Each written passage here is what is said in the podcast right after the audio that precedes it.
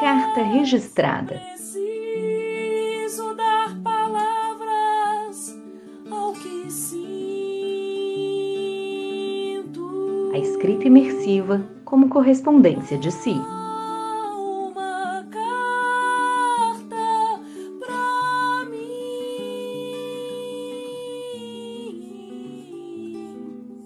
Aracaju, 23 de junho de 2021. Olá, querida Missandra. Como estás? Como se sente? O que pensas? Sei que estamos em dias intensos, do lado de fora e do lado de dentro. Resistir à saudade, aos desejos, à dor de não acarinhar, à dor dos nossos e dos aquéns. Dias difíceis no nosso país. 2020 que se abriu como um leque de lanças na mão controladora que necropoliza vidas. Eu sei dos seus bagunçamentos. Eu sinto o redemoinho que te corrói aí dentro. Eles também são meus. Vidas, vidas, idas. Idas sem volta. Idas e voltas de dores. Adivinhas? É duro, eu sei. Se sentir viva como essas duras penas, é duro sentir-se. Sentir-se viva. E o pior, nunca antes tão plena. Sempre combinamos um café para escrita ou para leitura, mas hoje eu me propus um momento etílico. Saudade de me sentir ébria. É São João. Acendamos uma fogueira nos nossos corações, com todas as lenhas juntadas até aqui. Eu sei que teu coração é junino. Tu é saudade, com cheiro de fumaça, gosto de licor e o toque quente do fogo. Também és fogo, então acenda-te Aqueça-te, queime-se, brilhe, pega a tua dose e vamos embora. São João simboliza fins e recomeços. Termina um semestre e começa outro.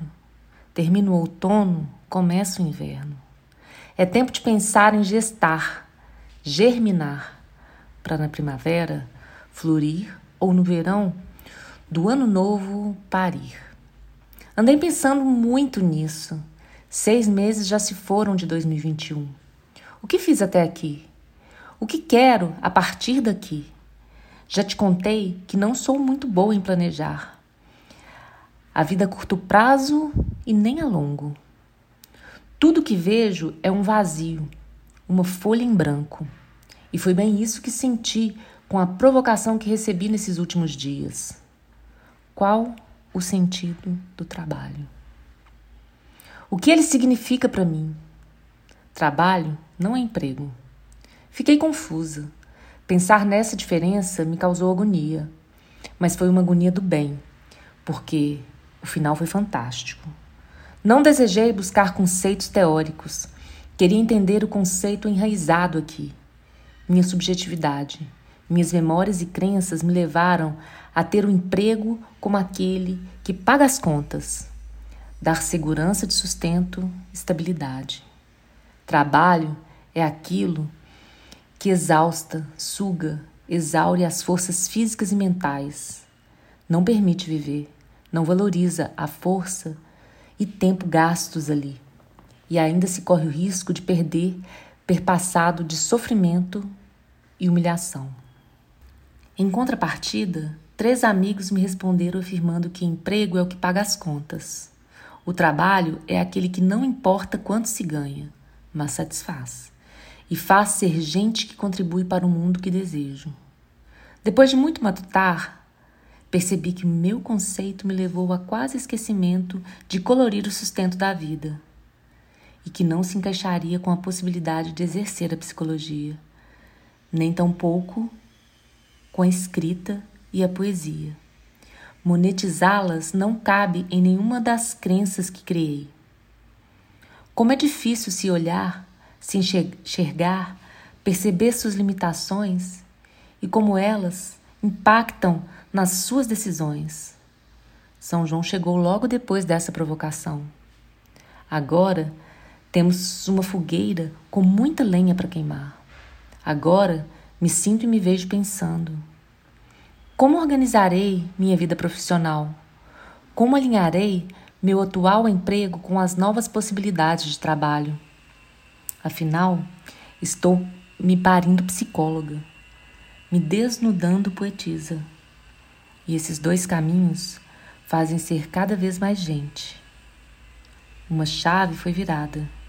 Chegou a hora de subverter. Como te contei na carta sobre pendência, assim como ela não é só minha, esse conceito não inventei sozinha. Essa crença não nasceu comigo. Para além de uma quisila pessoal, é uma quisila fruto de um processo, de um ajuntamento de forças. E agora, nesse momento de chave virada, de entendimento, de acolhimento, de conhecimento de mim e dos outros eus de mim que se desdobraram até aqui, eu te digo, Mima, Miss, Miss Sandra, seu trabalho é a sua vida. E a nossa vida ressoa na vida de outras pessoas. Penso quanto estar em terapia nos ajudou, o quanto deixar a poesia tomar conta de nosso sentir nos abraçou. O que fiz? Onde estive presente? O que busquei e me dei como presente? E para o futuro? O que vi até antes de ontem? Tudo em branco, um vazio.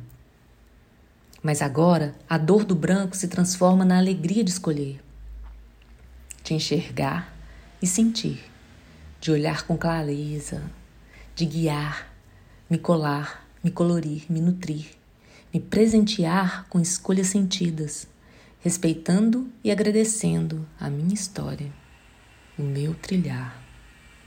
Acho que estou maturando. Quero ser cheirosa feito manga madura, firme e nutritiva como fruta-pão, gostosa feito saputi. Não exatamente para ti, mas especialmente para mim, para nós. Somos sol um cheiro com gosto de pólvora e um abraço com calor de brasa. Missandra Almeida. Mima, Miss.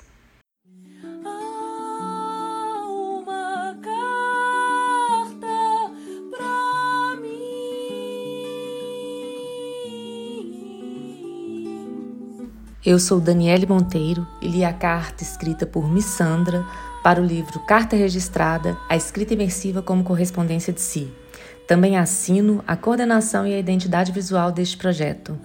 Música de Sol Bueno, edição de Graziele Mendes.